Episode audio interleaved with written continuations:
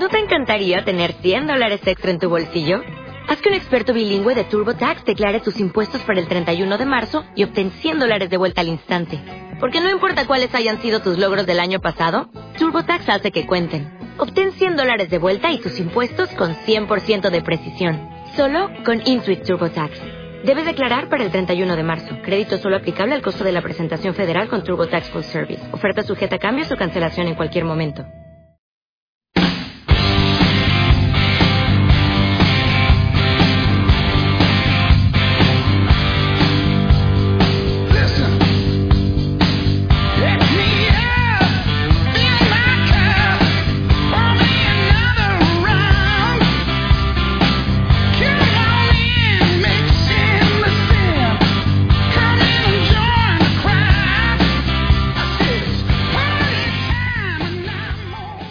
¿Qué tal amigos? Bienvenidos a La Línea Mendoza, un pequeño espacio sonoro de béisbol que llevaba tiempo con muchas ganas de crear, pero que por fin ve la luz. Me presento, me llamo Carlos Pérez. Eso sí, la presentación formal la voy a hacer al final del podcast porque creo que en fin, es mejor entrar en faena primero, hablar de béisbol y ya después el que quiera conocerme o saber, o saber quién soy, pues bueno, que se espere al final del podcast, que ahí es cuando eh, haré la presentación, digamos, formal de, quién soy, de mi trayectoria, en fin, algunos, algunos datos por si alguien quiere, quiere conocerme. Lo que sí que voy a decir antes de entrar eh, en faena es cómo tengo pensado que se estructure este podcast que va a tratar sobre la Major League Baseball y que tengo pensado sacar al menos una vez por semana. Y digo al menos porque nada de lo que voy a decir ahora está escrito en piedra. Mm, yo tengo mi guion en la cabeza y tengo mi idea, pero es un guion que da pie a saltármelo cuando quiera. Eh, y ahora os explicaré por qué. Lo primero que, pretendo es que dure alrededor de media hora, quizá más o quizá menos. Eh, insisto, no va a ser una media hora mm, de reloj, sino pues un día pueden ser 35 minutos y un día 25. Hoy precisamente como estoy con esta presentación de, cómo va a ser el programa y de las secciones y tal, quizás se alargue un poco más, pero creo que es necesario hacer esta introducción precisamente por ser el, primer programa. Eh, ¿por, qué, ¿Por qué béisbol? Bueno, pues porque después de haber pasado gran parte de los últimos tres años en Estados Unidos, yo me he vuelto un fanático de este deporte. Eh, he trabajado además como periodista eh, y ahora que estoy en España y que he terminado, al menos momentáneamente, mi, etapa en Estados Unidos, pues bueno, me apetecía mm, hacer algo para, para continuar, digamos, mi, afición por el béisbol, que es una idea que tenía desde, desde principios de, temporada, pero que pues no se ha materializado hasta, hasta el día de hoy.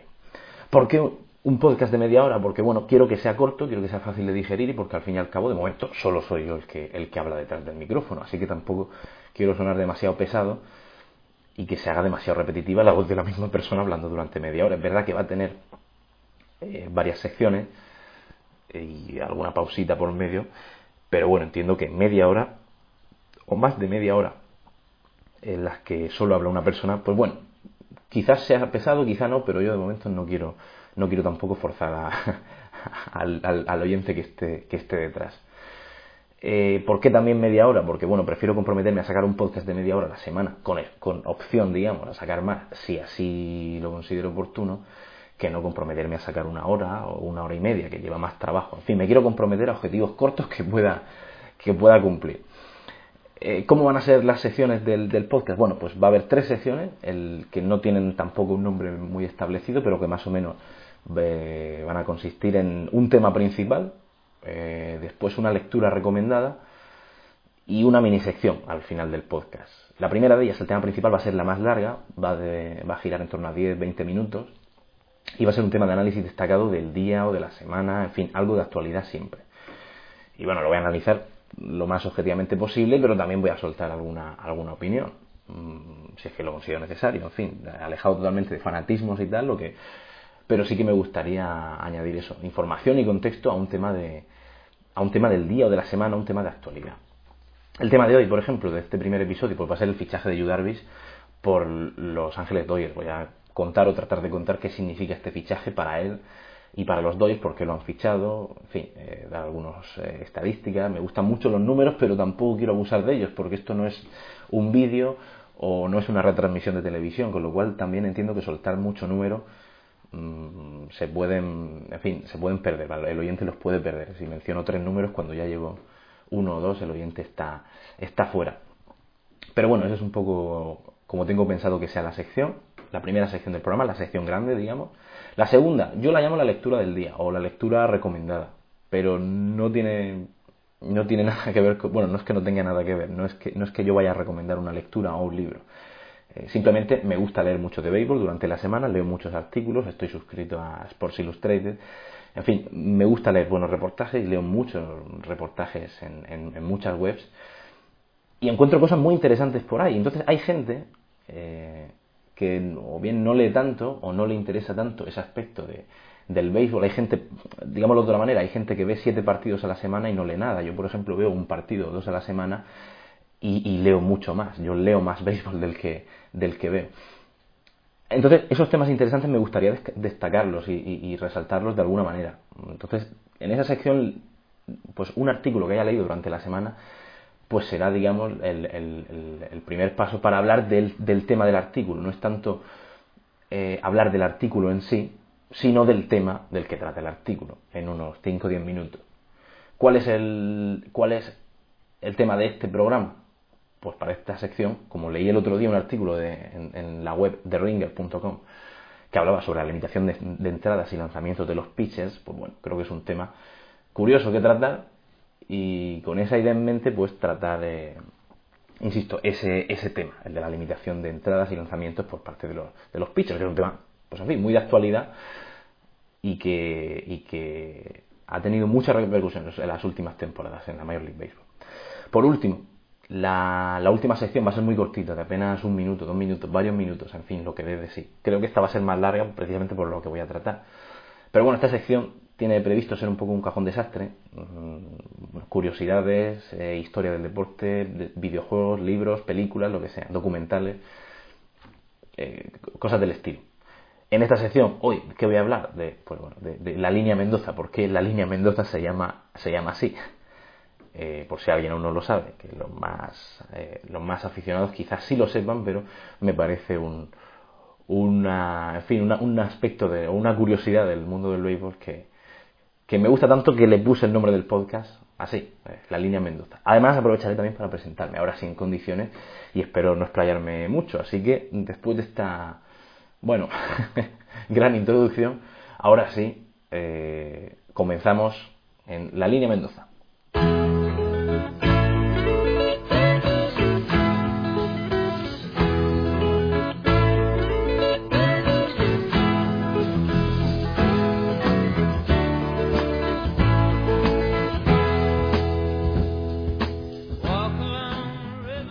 Con el tema de la semana, que es el traspaso de Yu Darvish a Los Ángeles Dodgers, que se hizo oficial esta semana y que de hecho ya debutó. El pitcher japonés debutó este viernes ante los Mets en Queens. Eh, Yu que bueno, como digo, es un pitcher japonés que tiene 30 años, los últimos 5, incluido este.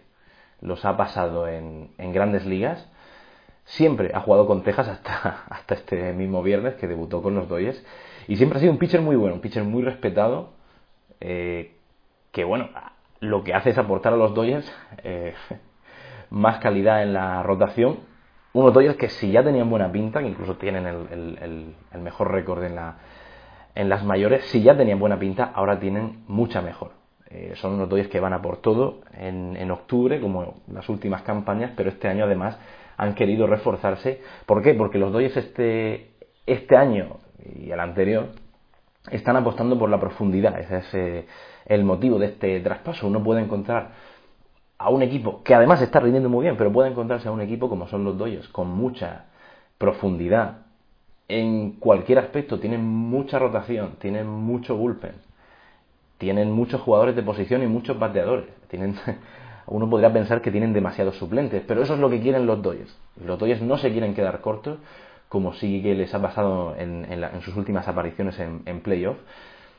Y por eso se explica un poco el, fichaje de Yu o por eso se explica que los Dodgers hayan querido eh, traerse a, un pitcher, a pesar de que ya tienen muchos pitchers abridores y que muchos son muy buenos, pero es que todos están haciendo una gran temporada.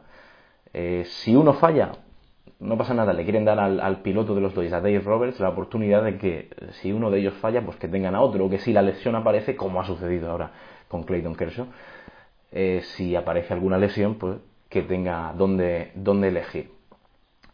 Luego hay varias cosas que además explican este, este traspaso. Los Dodgers han dado a cambio a Will Calhoun, que es un segunda base, eh, un prospecto, como lo llaman en Estados Unidos, una joven promesa, vaya. Además al pitcher derecho, AJ Alexi, y al infielder Brandon, Brandon Davis. Son nombres que no suenan, digamos, al, al público general, salvo quizá el de Will Calhoun porque son eso, son todo, son tres jóvenes promesas de, los Dodgers que alguno puede pensar a primera vista que los, los Rangers han dado demasiado por esas tres jóvenes promesas, ¿no? Como diciendo, bueno, es que a cambio de un gran pitcher como Yu Darvish, los Dodgers no han dado a nadie. Bueno, no es tanto así. Como digo, el más famoso de ellos es Will Calhoun, es un segunda base que lo más destacado de él es que tiene mucho poder al bate, pero que todo el mundo duda de él en, el aspecto defensivo. Mm, no, nadie lo quiere, nadie sabe si va a terminar siendo un buen jugador en el, en el cuadro y por eso hay quien dice que terminará como, jugando como exterior, pero es que tampoco, dicen, tiene un, brazo demasiado potente, con lo cual la liga americana quizá le venga bien, porque si efectivamente su staff, eh, bueno, el staff de los Rangers en este caso, se da cuenta de que, o decide que este tipo no, no debe jugar en, en, el cuadro, que no tiene, digamos, un brazo potente, no tiene buena defensa, siempre podría jugar como bateador designado, porque el tipo en, en, ligas menores eh, ha, fin, ha demostrado que tiene mucho poder, mucho poder y es una máquina de, de jonrones.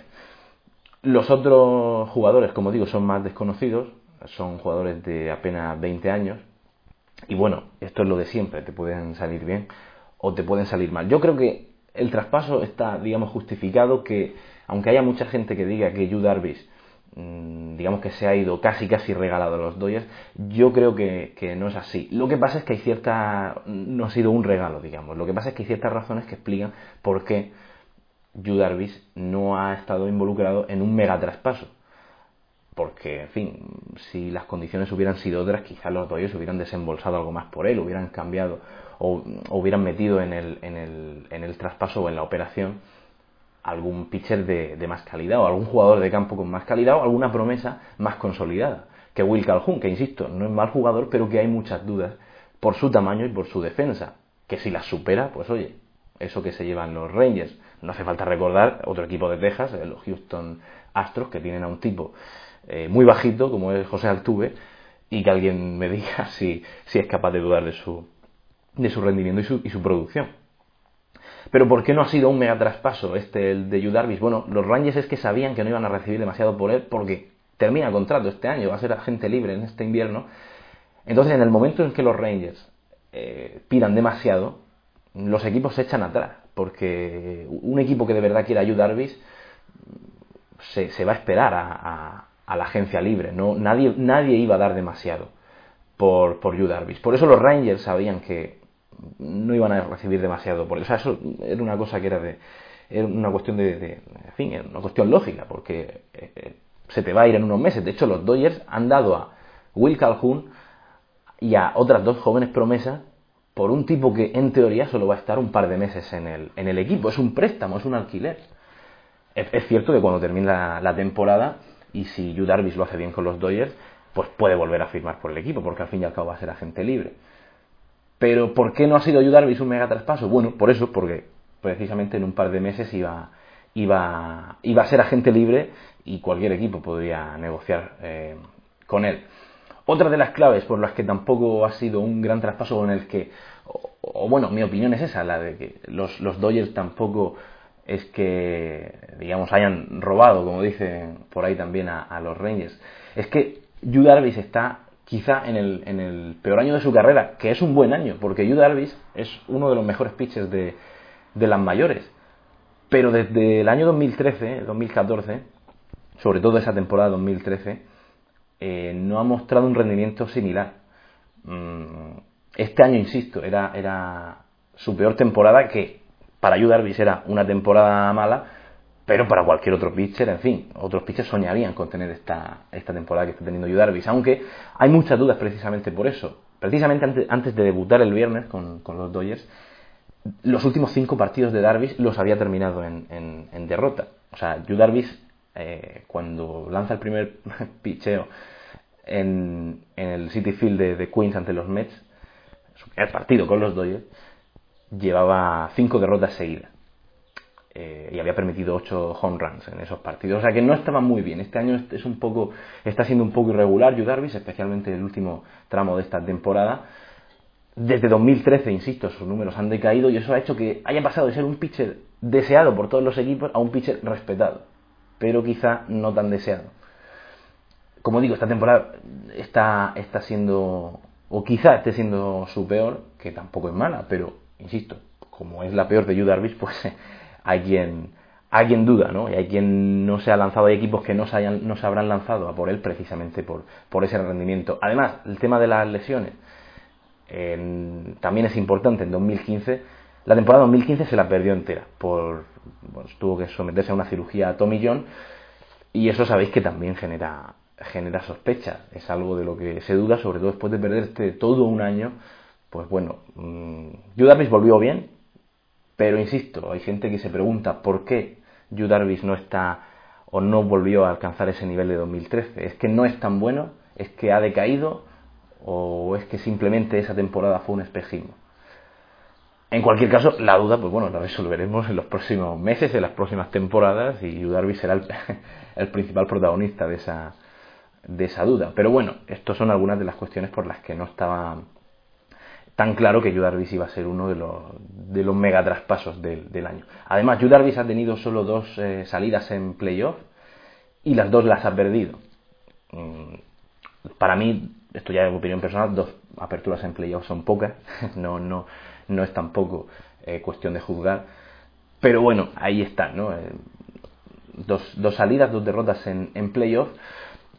Y bueno, es una de las, esas son algunas de las dudas que pueden tener aficionados de los Dodgers o en general, mm, aficionados en general de las ligas mayores, sobre si Yu Darvish debería, debería haber sido canjeado por más o por menos eh, jugadores o por mejores jugadores a los, a los Rangers.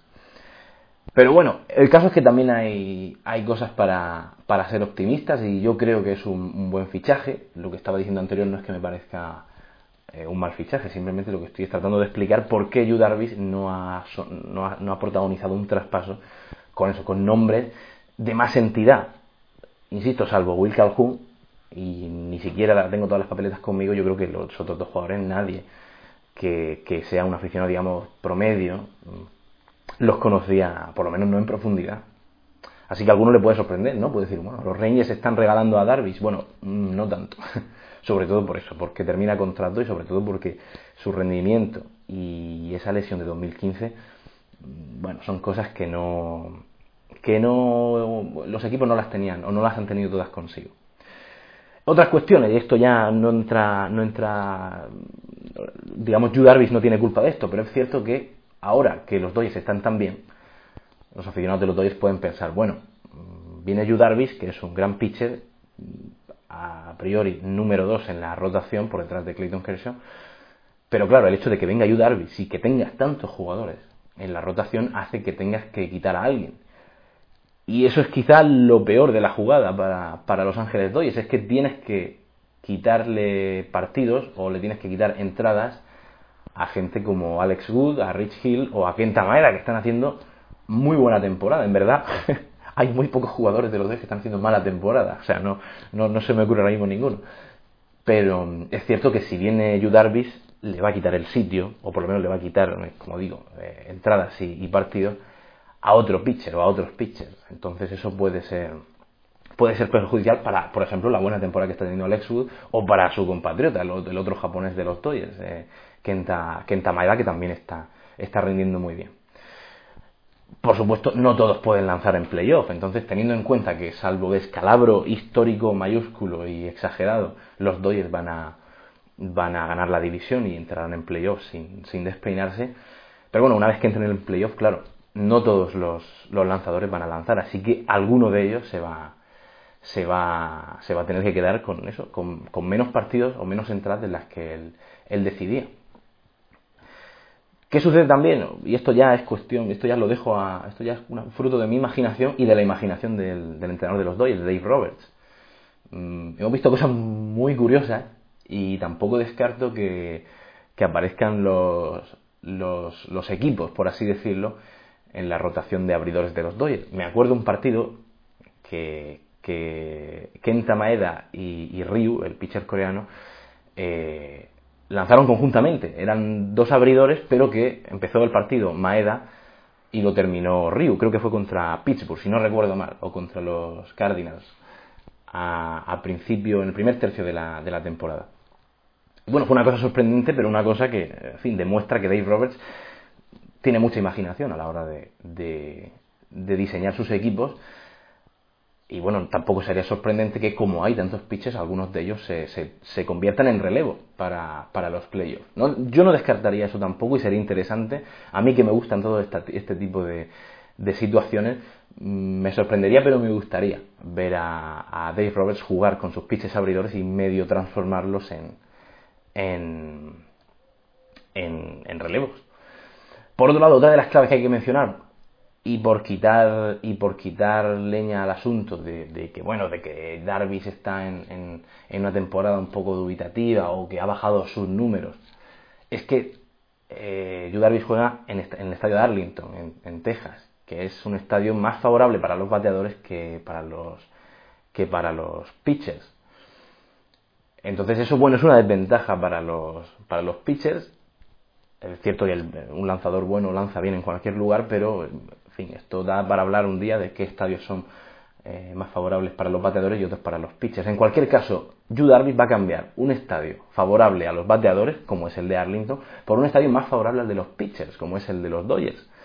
Con lo cual eso le va a beneficiar. Y, si, en fin, si estaba destinado, si, el destino le tiene deparado a Yu eh, un buen desempeño en los próximos meses, en casa debería ser aún mejor, porque, insisto, el estadio de los Dodgers es más pitcher friendly que el de los eh, Rangers de Texas. Y bueno, por último quiero también mencionar algunos datos para poner un poco también en contexto cómo, cómo, ha, cómo, ha, rendido Yu Darvish esta, esta temporada. Me gustan mucho los datos, pero insisto, no quiero tampoco dar demasiados o, darlos bien masticados porque eh, tampoco es plan. Eh, no quiero tampoco ser demasiado, demasiado pesado. El caso es que Judas esta temporada ha realizado 18 aperturas de calidad, eh, que son muchas, son muchas. Una apertura de calidad es una estadística que mide si en las que mide si un pitcher ha lanzado 6 entradas como mínimo y si ha permitido menos de 3 carreras. Eh, que dicen que es una estadística que mide mejor que las victorias y las derrotas, porque al fin y al cabo las victorias y las derrotas de un pitcher no dependen al 100% de él, dependen también de los relevos, de la ofensiva y tal. Entonces, ¿Qué es lo que sí depende de él? Lanzar seis o más entradas y encajar tres o menos carreras. Entonces, Judarvis ha hecho 18 de esas aperturas en 22, eh, en 22, en 22 salidas esta, esta temporada, con lo cual es bastante, con lo cual es un número que indica que está teniendo una, una buena temporada. Lo que, sí, lo que sí hay quien duda es en, la, en el promedio de carreras permitidas, la ERA o ERA, como, como se conoce esa estadística, que antes de debutar con los Dodgers sobrepasaba las, las cuatro entradas permitidas por partido, después del, del, buen rendimiento que hizo el, viernes en su debut, ahora está en 3.81. Es un poco alta, pero bueno, también eh, eh, está bien, no es tampoco descabellado. Pero bueno, hay quien, hay quien duda de esto y legítimamente puede dudar con una era de, casi cuatro, se puede, se puede dudar de un pitcher o se pueden tener ciertas, ciertas reservas. Su whip, que es una estadística que también me gusta mucho, eh, que, mide las bases por bolas y los hits por cada entrada, está en 1.14. Es decir, que si sumamos los, los, los pasaportes y los hits eh, por cada entrada, eh, pues permite 1,14. Mm, ¿Esto qué? Esto es el duodécimo mejor promedio de la, de la liga, o sea que, ¿no? en cuanto a pitchers abridores, así que está muy bien también eh, este, esta, esta estadística. Y luego, eh, por mencionar simplemente el desempeño que, está teniendo esta temporada Yu en cuanto a, rendimiento, pues Yu Darvish está lanzando 16 lanzamientos por entrada. Que esto no, no, tampoco significa que sea mejor o peor, pero es verdad que a más lanzamientos por cada entrada, pues bueno, tienes, yo creo que es legítimo pensar que, que si tienes que hacer muchos lanzamientos por entrada es que te está costando sacar outs. Con lo cual, bueno, no, no, no, quiere decir que seas peor pitcher, pero sí que te va a costar más y que quizá lancen menos entradas. En cualquier caso, Yu Darvish esta temporada está lanzando un poquito más de 16 lanzamientos por cada entrada para sacar esos 3 outs. Esto es, o sea, está en el top 30 eh, y lanza alrededor de 6-7 entradas por partido, con lo cual, bueno, creo que es algo eh, pues eso, eh, que, está bien, que no es, no es, eh, no es gran, o sea, no es mucho, pero es que, lo normal en estos días es que un pitcher no lance más de 7 entradas. Entonces, esos 16 lanzamientos por entrada están muy bien y esos 6-7 entradas por partido también están, están bien, creo yo. El otro día es, lo, que, es lo que lanzó en, en el estadio de los Mets y terminó con, con victoria. Así que bueno, son números, creo yo, que invitan al optimismo, que invitan a, a, a pensar que Yu Darvish va a ser un buen número 2 en la rotación de los Dodgers y que si funciona, mm, no necesariamente estoy diciendo que los Dodgers van a ganar, vayan a ganar la, Serie Mundial, pero si Yu Darvish por su parte hace un buen desempeño, creo que firmará otra vez con los Dodgers para 2018. Al fin y al cabo, los Dodgers son un equipo con mucho dinero eh, que están deseando ganar la, Serie Mundial y si no lo hacen este año, a mí me, parece que es un pitcher muy válido para seguir en la disciplina de los, de los Dodgers, por lo menos en fin, para las próximas temporadas. Es un pitcher muy del estilo de, de, los Dodgers, que además, como digo, como tienen dinero, pues no es un problema, no va a ser un, un problema y que si alguien, si, si, lo hiciera demasiado bien, si hubiera equipos por ahí que quisieran eh, firmar a Darby, a Darvish, bueno, los Dodgers no van a tener problema en poner la chequera encima de la mesa y, y contratarlo para la próxima temporada. En cualquier caso, mm, su primera apertura con los Dodgers fue muy bien. Veremos a ver en qué quedan las siguientes. Pero de momento, como los Dodgers están a nivel apisonadora, si Darvish cumple con lo que se espera de él, pues, ¿qué, podemos decir? Eh, un super equipo que se convierte en más super equipo todavía. La prueba de fuego para este equipo y para Drew Darvish van a ser los, los playoffs, que van a ser muy entretenidos para, para él y para su y para su equipo. Así que, bueno, ya cuestión de cada uno juzgar y cuestión del propio Darvish eh, rendir al nivel que se espera de él, superarlo o empeorarlo. En cualquier caso, lo veremos próximamente.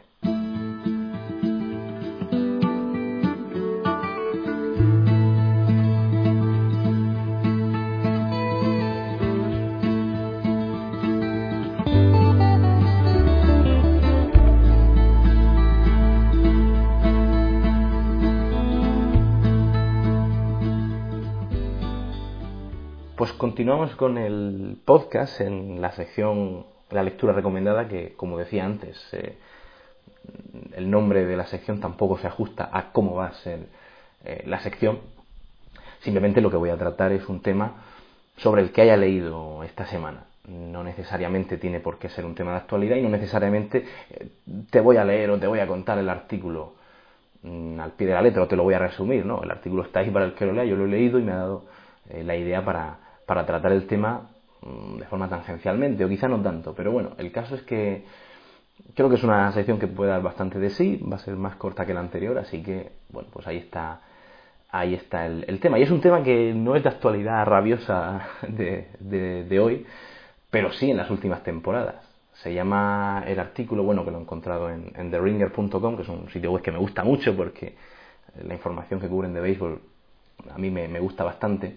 Es un sitio que cubren todos los deportes y además cubren más cosas. Cubren películas, cubren series, cubren tecnología. También tienen varios podcasts. En fin, es un sitio de entretenimiento en general. Y el artículo que lo, ficha, lo firma perdón, Michael Bauman se llama Cómo Steven Strasburg y los Washington Nationals cambiaron el béisbol para siempre. Bueno, está, escrito en inglés, lo he traducido yo conforme leía el título. Pero, pero me parece un artículo muy interesante porque hay ciertos mitos también en cuanto a las a las lesiones de los pitchers y a cómo se tratan los o cómo se usan, mejor dicho, cómo los los, los entrenadores gestionan su rotación de abridores, su bullpen, etcétera. El caso es que Steven Strasburg en su año eh, de rookie, en 2010, eh, con los Washington Nationals, se, se lesionó, se lesionó el ligamento lateral interno eh, del codo, lo cual, pues, bueno, tuvo que someterse a una cirugía tomillón, que es esta cirugía que, en fin, la, la, la, tomillón no es mala de por sí, o la lesión tampoco es mala. Hace 40 años te lesionabas de, de ese ligamento y no podías quizá volver a avanzar en tu vida, pero ahora sí se puede. El problema es que es una lesión tan aparatosa que requiere un año de baja, entre 12 y 18 meses de baja, más o menos. También depende de la persona, depende de, de cómo, de, cómo de, de mal esté esa lesión, ¿no? Pero el caso es que Steven Strasburg en su año de, rookie, en su año de novato, se lesionó del, de ese ligamento y tuvo que someterse a una tomillón, con lo cual el 2010 pues se le vio truncado por la por esa lesión y el 2011, como salía de esa lesión, pues tampoco es que lanzara demasiado. El caso es que llega el año 2012 y la gerencia de los nacionales eh, afirma o dice, mejor dicho, que va a lanzar 160 entradas, que una vez que Strasbourg lance 160 entradas de esa temporada, no volverá a lanzar más. Y efectivamente, ese año los nacionales llegaron a playoffs, pero para entonces mm, eh, Strasbourg había lanzado 159 entradas y un tercio, con lo cual no volvió a, lanzar en toda la temporada. Y es una cosa que causó un poco de controversia, porque decían, bueno, mm, si es un tipo que te está ayudando y que, es un buen pitcher, ¿por qué no te va a ayudar en el momento más importante de la temporada, que es en los playoffs? Los nacionales no ganaron la serie mundial ese año, por cierto. Y sin embargo es una decisión que ha causado muchos mitos y leyendas y muchas verdades también, pero sobre todo mucha polémica, porque eh, hasta hace no mucho, bueno, incluso hasta a día de hoy hay gente que piensa que limitar las entradas de, un pitcher evita, evita que te lesiones. Pero esto se ha demostrado que no, que no es cierto. Es decir, no porque a Strasbourg le limites las entradas va a reducir su riesgo de, de lesión. Mm, esto es un poco como la teoría de la rana y la olla con agua hirviendo, ¿no? Que dicen que si tú metes una... hay gente que pensaba que si tú metes una, una... Bueno, si esto no lo piensas, si tú metes una rana en agua hirviendo, pues la rana lo va a pasar mal y se va a escapar o se va a morir o va a intentar salvar su vida. Pero hay gente que pensaba que si tú metes a una rana en una olla con agua a temperatura ambiente y cada hora le vas subiendo, digamos, un grado, eh, como la rana se va acostumbrando, eh, llega un punto en el que el agua está hirviendo y la rana no se da cuenta porque ya se ha acostumbrado a eso y al final muere, porque se va acostumbrando. Se va acostumbrando, digamos, grado a grado, hora a hora. Pero eso eh, está demostrado que, no es cierto y en el béisbol tampoco. Es decir, no porque tú vayas aumentando progresivamente las entradas va a reducir tu riesgo de lesión. Si yo debutara hoy como, como profesional en las grandes ligas, eh, en fin, fíjate, soñar demasiado, pero para el ejemplo no sirve. Si yo debutara hoy en las grandes ligas y me pusieran una limitación de 100 picheos al año, perdón, de 100 entradas lanzadas al año, y al año siguiente me subieran a 120 y al año siguiente me subieran a 140, eso no significa que yo me vaya, que yo vaya a ser menos propenso a las lesiones o que mi brazo vaya a resistir más, simplemente voy a lanzar menos. Eh, el tema es que lanzar, sobre todo en, para un pitcher, ese lanzamiento que realiza un pitcher de arriba abajo, es un movimiento antinatural. Y o sea, el cuerpo no está diseñado para lanzar así, con lo cual en el, momento menos pensado, en el día menos pensado, te puedes lesionar. O del hombro, del codo, de la muñeca o de lo que sea. Pero ese brazo no está diseñado naturalmente o biológicamente para lanzar así. Eh, insisto, se demostró o está demostrado que lanzar, o sea, limitar las entradas o aumentar progresivamente año a año las entradas lanzadas a los, a los pitchers jóvenes, pues eso no te exime de lesionarte. ¿Y el ejemplo cuál es? Por ejemplo, eh, Julio Urias, el pitcher mexicano de los Dodgers que debutó el año pasado con 19 años y le dijeron no vas a lanzar mucho. Al final acabó lanzando en playoffs, pero es verdad que entró a mitad de temporada, con lo cual tampoco es que lanzara una barbaridad. Pero pero con Julio Urias el plan era que lanzara cada año más entradas y cada año más entradas y ya hemos visto que después del año pasado, de debutar el año pasado en, Grandes Ligas, este año se ha lesionado y se va a perder toda la temporada. Con lo cual, volvemos a lo mismo, no está garantizado que por el hecho de lanzar menos te vayas a, a lesionar menos. Para no lesionarte lo que tienes que hacer es no lanzar directamente. Lo que sí que eh, por otra de las cosas por las que cambió esa decisión de limitar las entradas a, Steven Starbuck es que si bien lo de las lesiones no está, insisto, está demostrado que eso es una falacia, que no por lanzar menos te vas a lesionar menos, lo que sí que es cierto, y esto también es de cajón, es que eh, si lanzas menos te vas a cansar menos. Y esto es aquí donde entra la buena gestión también de los entrenadores. Es verdad que si tú te reservas cinco partidos o cinco días y, al sexto lanzas, pues igual te vas a lesionar, o sea, la probabilidad, pues hay que verla. Otra cuestión aquí sería ver hasta qué punto está relacionada la fatiga con las lesiones, pero bueno, lo que sí es cierto es que los entrenadores a día de hoy tienen muy medido y muy controlado el número de lanzamientos que lanzan sus pitchers, o mejor dicho, el número de entradas también, eh, que rara vez mm, los pitchers llegan hoy a, completar partidos eh, completos he llegado a ver números por ahí astronómicos de los años 80, años 60, años 60, 70, de pitchers que llegaban a 200 lanzamientos por un partido. Hoy en día es raro que un pitcher lance más de 100. Eh, sí que es cierto que si un pitcher llega a la novena entrada con 85 lanzamientos y lo está haciendo bien, pues eh, llegará, quizá le dejen terminar ese partido, salvo que, bueno, pues por motivos tácticos o estratégicos, el, entrenador decida meter al, closer, ¿no? Al cerrador.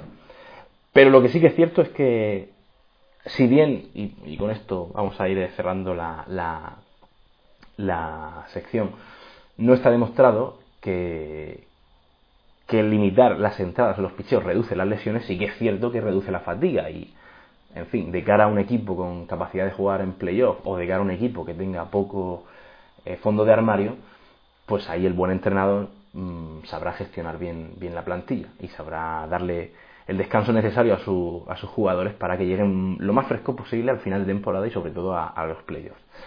Así que bueno, que cada uno saque sus propias conclusiones, que cada uno eh, imagine lo que haría si fuera entrenador de su equipo favorito, si le daría más entradas a otro. Y algunos que, insisto, mm, fijan ese límite en 100, en 100 lanzamientos por partido, pero hay otros que llegan a 120 sin problemas o 110. Entonces, o hay algunos que con 90 ya están eh, con la alerta, están alerta. Así que bueno, creo que era un tema interesante, una lectura, insisto, interesante de ese artículo y, y, da pie a hablar de estos temas, que hay mucho mito y mucha leyenda, pero también, bueno, hay algo de, verdad también. Y como bien decía el artículo, y eso es donde quería llegar, efectivamente cambió la forma en la que los entrenadores han gestionado los, a sus lanzadores, porque a día de hoy es lo que hacen, controlar al milímetro eh, el número de lanzamientos que hacen por partido.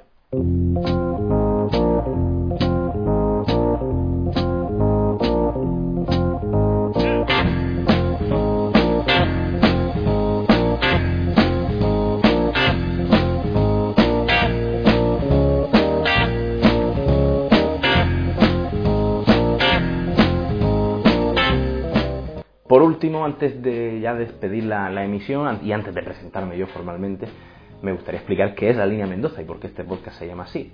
Bueno, resulta que en los años 70 y 80 hubo un, shortstop llamado Mario Mendoza, un, jugador mexicano, que jugó para Pittsburgh, para Seattle y para Texas. Y bueno, digamos que su habilidad al bate era tan pésima que se creó un poco la, el chiste o la broma de la línea Mendoza, que significa batear un promedio de 200.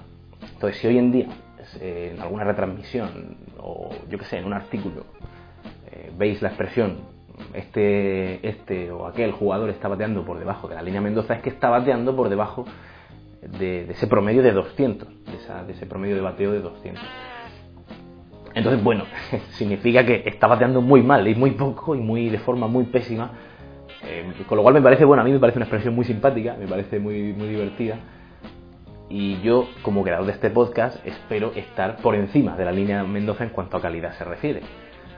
Eh, yo espero que este podcast guste a la gente, que le sirva para pues para que al que le guste el béisbol que le guste mucho más y para el que sepa mucho de béisbol que, que le guste y para el que sepa poco de béisbol que sepa un poquito más. Y insisto, ya cuando vayan las cosas bien y pasen, en fin, avance el tiempo, pues ya podremos aspirar a hacer cosas más grandes. Pero de momento espero no quedar por debajo o no batear por debajo de la línea Mendoza y que, este podcast pues, pues eso pues sea de, vuestro agrado. además, me quería, como digo, como he dicho al principio, me quería presentar formalmente. Mi nombre es Carlos Pérez Zamora, soy de Murcia, actualmente estoy en España. Estudié periodismo, siempre me gusta el periodismo de deportes y es lo que siempre he tratado de hacer y es lo que he hecho gran parte de mi vida, de mi corta vida, porque tengo 25 años, cumplí este año. Y gran parte de los últimos tres años los he pasado en Estados Unidos, en concreto en Los Ángeles. También estuve medio año en, Texas anteriormente. Eh, y bueno, ha sido ahí en Estados Unidos precisamente donde, donde yo, en fin, mi, mi, afición por el béisbol ha alcanzado pues, en fin, niveles eh, desmesurados. Además vivía, he vivido muy cerquita siempre de Dodger Stadium, iba por lo menos, por lo menos una vez por semana, a veces dos, y como digo, a veces, muchas veces cubriéndolos, muchas veces, aunque no me tocaba cubrirlos, siempre he ido por, por afición, porque es un deporte que me encanta y que es un deporte que me, que me fascina por su aspecto histórico, por el papel que ocupa en la cultura de Estados Unidos, de un país, vaya, al fin y al cabo, y, y por todo el aspecto táctico y, estratégico que también me apasiona, me apasiona. Hay gente que diga que dice que es lento, que le puede parecer que nunca pasa nada, pero no, al contrario, siempre pasa algo y siempre y siempre hay algo a lo que prestar atención. Hay tantas cosas además a lo que prestar atención que es un deporte que yo creo es inabarcable. Eh, uno puede especializarse en un aspecto del, del béisbol, pero siempre va a quedar algo, algo pendiente. No todo el mundo puede saber de todo dentro de Major League Baseball. Y es algo que me gusta, es algo que me gusta porque al que le gustan los equipos se puede centrar en un equipo, al que le gustan los bateadores en los bateadores, los pitchers, la estadística avanzada, eh, la estrategia, en fin, eh, mil cosas. Y como digo, mm, me volví un aficionado de, los Dodgers en estos últimos tres años.